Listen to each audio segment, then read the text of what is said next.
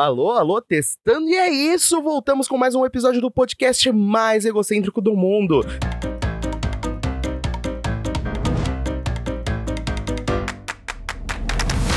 Sim, eu sou o Miguel, arroba Capitão Muffin no Twitter. Galera, depois de dois anos, voltamos com o podcast mais escutado entre meus amigos que não escutam podcast e eu forcei eles a escutarem o primeiro episódio dois anos atrás. Sim, eu voltei e não vai ser só para desabafar sobre a minha vida. Eu vou ler e responder perguntas de vocês e histórias da vida de vocês também agora. Sim, esse é o novo quadro do nosso podcast. Eu vou explicar essa nova fase em um minuto, então fiquem espertos porque vocês vão perder. Assim, Pandemia aconteceu, foi ruim para todo mundo, mas nesse meio tempo meus amigos me ajudaram a pensar e falaram: "Miguel, você é horrível dando conselho, você podia dar conselho na internet para ninguém saber o que não seguir, né?". Falei errado, vocês entenderam. Porém, agora além de falar sobre a minha vida, então eu vou ler histórias, conselhos e perguntas do dia a dia, mas ainda vou falar sobre a minha vida. Então vamos ter dois quadros aqui no podcast. O principal, que é o objetivo desse podcast, que é falar sobre a minha vida, e o segundo quadro, que que é só sobre a vida de vocês, né? Porque todo mundo pode ser egocêntrico às vezes e querer ouvir sua pergunta num podcast. Então, como eu alcanço poucas pessoas, mandem suas perguntas no arroba Capitão Muffin tanto no Twitter quanto no Telegram. Vocês podem mandar perguntas em áudio, meus amigos. Sim, mandem texto, áudio, o que vocês quiserem, que eu vou estar respondendo aqui. E aí, eu vou lançar um ou dois episódios por semana, eu não sei ainda, e não vou prometer nada. É isso a minha vida. É, esse podcast agora ele vai ter uma pegada muito menos editada, tá? Vou colocar uma musiquinha de fundo, tirar ruído quando tiver, por exemplo, agora que tá chovendo pra caramba ali fora. Eu vou tirar isso e vou falar um pouquinho mais lento também, porque eu sei que ninguém é de ferro. Sem enrolar muito, eu vou ler a primeira pergunta aqui, que é a do Bruno, que ele me mandou na DM do meu Twitter. E isso aqui vai ajudar vocês a entenderem também essa pegada, né? Porque eu postei lá na minha timeline para vocês mandarem perguntas na DM e ele perguntou, ele mandou assim para mim. Não sei se entendi, mas se quiser usar de exemplo aí para explicar como funciona, então eu vou explicar aqui. Gente, é simples. Mandem uma pergunta, mandem uma história da sua vida para eu ler, mandem qualquer coisa. Não precisa ser só para pedir conselho, nem só conselho amoroso. Eu posso dar conselho amoroso se você precisar, né? Mas, já ligando com a pergunta do Bruno, a gente teve uma pergunta aqui que já exemplifica muito sobre o nível de pergunta que vocês podem mandar. E essa pergunta aqui é de uma queridíssima amiga minha. Ela pediu para deixar anônimo, então já vai também a dica. Se você quiser que deixe anônimo, já manda aí. Fala assim, ó, não fala meu nome, senão eu vou mandar a polícia te matar. E aí, eu não vou falar seu nome. Mas ela é uma queridíssima amiga, ela mandou essa pergunta, eu fiquei muito feliz que ela mandou. Então vamos para a pergunta que é a seguinte. Cara, acho legal você falar sobre como a adolescência e a fase adulta se dividiram na sua cabeça. Ia ser muito legal. Tipo, falar sobre como a gente muda sem perceber e o que você observou até hoje. Tipo, a cada ano eu observo que eu mudo bastante, eu sempre percebo isso e fico, caralho, eu nunca sei se eu sou maduro o suficiente. Porque às vezes eu pareço ter maturidade, mas no ano seguinte eu percebo que eu era só um bebezinho. Então, isso é bem interessante, né? É. Assim, para quem não sabe, eu tenho 24 anos, né? Eu já passei por muita mudança na minha vida e, assim, eu mesmo eu não me considero adulto, né? Até porque, assim, ser adulto é um conceito muito estranho e eu não quero me aprofundar muito nisso. Mas eu também não me considero adolescente, jovem, essas coisas. Eu me considero um eu, eu sou eu. Quer dizer, eu não sou. Eu sinto que eu não sou maduro o suficiente assim para cuidar de posses grandes minhas. Tipo, por exemplo, mano, se eu tivesse um carro, eu não saberia o que fazer, sabe? Tirando o fato de que eu não sei dirigir. Então eu acho que isso ajuda um pouco a não saber o que fazer. Mas, vamos lá. Na minha cabeça, eu acho que as fases da minha vida se dividiram muito, não só sobre adolescência e ser adulto, mas também uma coisa que dividiu essas fases foi, tipo, onde eu estava no estudo, né? Por exemplo, na escola, até o ensino médio, assim, eu acho que até o início do ensino médio eu me considerava criança ainda, sabe? Eu não amadureci muito, eu demorei muito para amadurecer. Não só, tipo, fisicamente como pessoalmente, eu não sabia me relacionar com as pessoas e tudo mais. No ensino médico, eu comecei a dar os primeiros passos para conversar melhor com as pessoas, ser mais responsável. Eu acho que essa parte da responsabilidade determina muito as mudanças na nossa vida. Né? Eu passei por muitas experiências vou contar ainda nos episódios desse podcast. Mas eu acho que cada experiência que a gente passa faz com que a gente amadureça. Por isso que a gente sempre olha para trás e pensa: caramba, eu era muito, tipo, eu era um bebezinho, que nem ela mesmo falou, né? Então, isso pega muito, tipo, da gente crescer e cada fase passar. E para mim, como grandes experiências vieram em inícios de fases da minha vida diferentes, ou seja, no início do ensino médio, eu acho que eu cresci bastante, depois na faculdade, eu acho que eu cresci bastante. Agora, quando que eu tô formado mais, eu olho pra época da faculdade e eu falo, mano, eu era uma criança, sabe? Então eu sinto muito que o fato da gente ir vivendo a cada dia vai fazendo com que a gente amadureça. E eu acho que não existe, tipo, atingir a maturidade. Não, a gente vai amadurecendo a cada dia e não se atinge a maturidade. A gente vai só sobrevivendo, né? Então eu acho que era mais ou menos isso que você queria saber, né? É, e assim, eu acho que é normal a gente olhar para trás e pensar: ah, eu era uma criança duas horas atrás, né? Bom, essa foi a primeira pergunta. Vamos para a segunda do meu caríssimo, do meu caro. Não, essa aqui eu vou deixar para depois. Desculpa, Dani, mas você vai ficar por último, porque eu vou para minha pergunta da Lin, né? Linha, minha caríssima amiga aqui que eu pedi também para mandar uma pergunta, né? Ela mandou uma pergunta muito simples, mas muito complexa ao mesmo tempo, e eu acho que é uma boa para todo mundo entender. A pergunta é: como que você lida com a pressão de trampar numa área mais criativa? E, bom, a resposta é simples, eu não lido.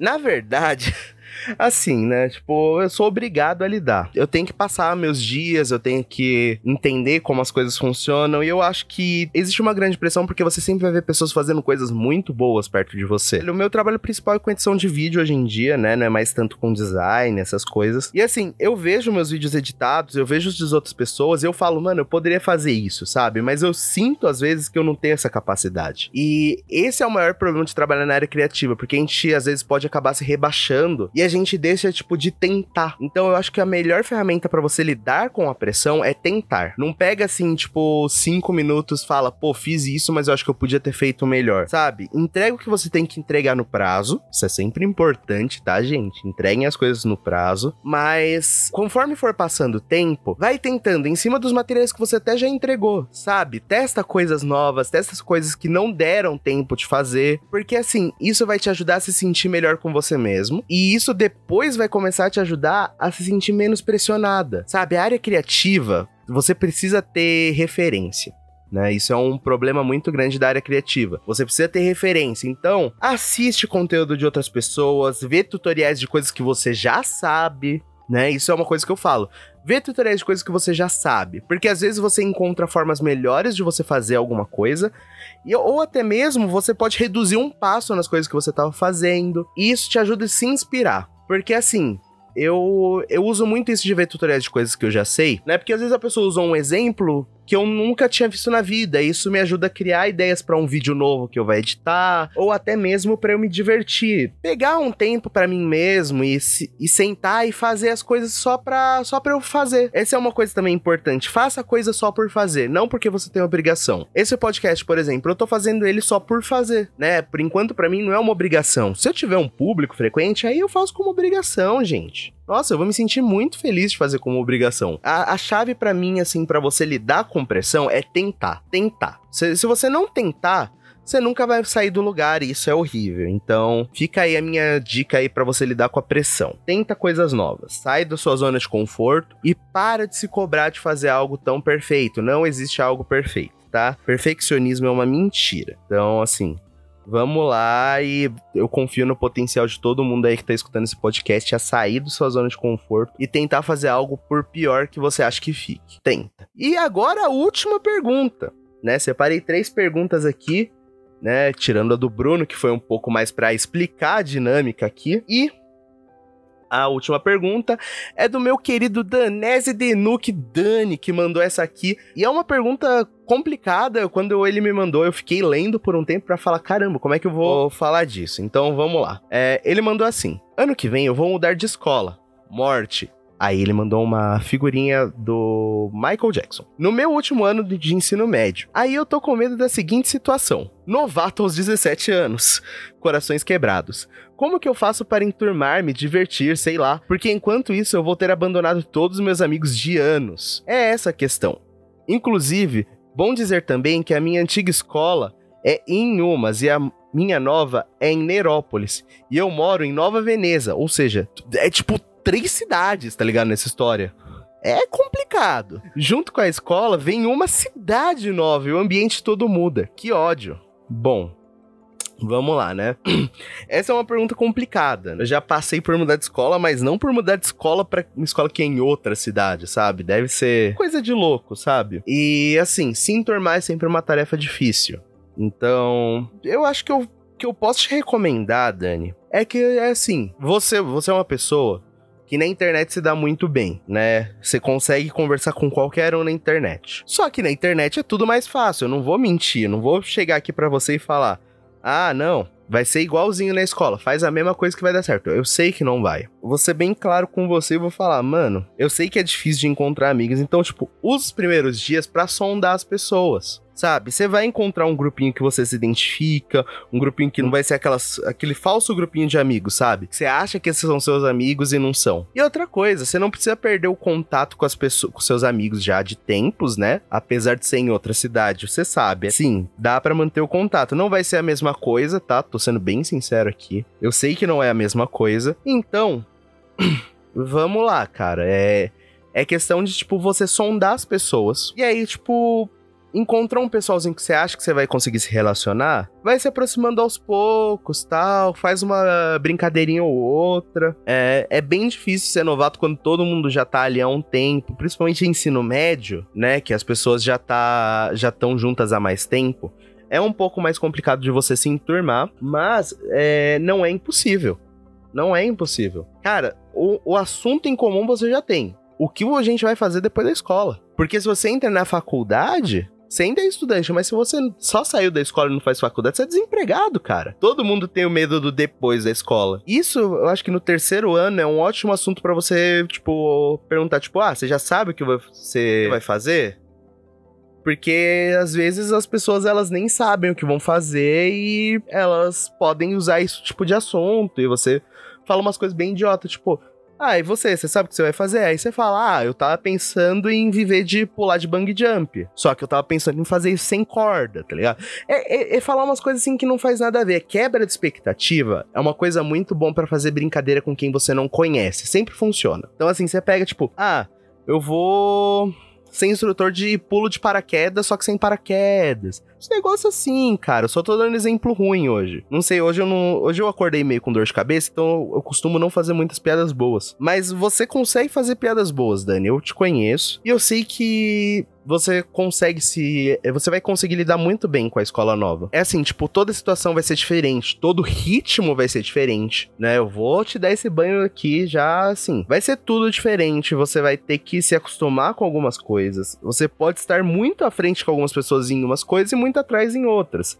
Isso sempre acontece. Então, só presta atenção e, tipo, só toma cuidado para você não se deixar ser levado pela maré, sabe? Achar que as coisas estão dando errado e desistir, se isolar. É, não faz isso. Você vai encontrar um grupinho que você se identifica ou que pelo menos vai te receber bem, por mais que você não se identifique. E às vezes você vai acabar achando interesses em comum até com as pessoas que você não, não se identificou. Isso vai acontecer aos poucos. É amedrontador? É. Só que se você aceitar a parte que dá medo, a parte boa vai vir depois. Você vai poder sair com essas pessoas para ir para algum lugar, comer um pastel. Sempre bom comer um pastel. Então você vai ver que vai dar muito certo, tá? Eu acho que o meu conselho mesmo para isso é não desiste, não deixa ser levado pela maré quando você achar que você não vai conseguir nenhum amigo e fala besteira, brinca, brinca. Ser brincalhão sempre ajuda a se enturmar. Só não seja brincalhão durante a explicação do professor, nem todo mundo gosta, tá? E eu acho que é essa, né? Isso foi foram as minhas dicas hoje, né? Foi tudo na hora. A do Dani foi a única que eu pensei um pouco antes, porque foi mais difícil. Mas, gente, é, queria agradecer a todos que ouviram até aqui, né? E lembrando, vocês podem mandar pergunta aí no meu Telegram, arroba Capitão Muffin, no meu Twitter também na DM, arroba Capitão Muffin. Manda que eu vou estar tá respondendo, mandem suas histórias, falem da vida de vocês, que eu vou estar tá julgando vocês. É... E é isso. Até o próximo episódio que pode sair essa semana, pode sair semana que vem. Eu acredito que 2022 é o ano do podcast no Brasil. Então vamos lá que o show chegou e. É isso, gente. Eu não sei me despedir, então. Falou aí, galera. Até o próximo episódio e me segue nas redes sociais e segue esse podcast. Amo todos vocês. Tchau.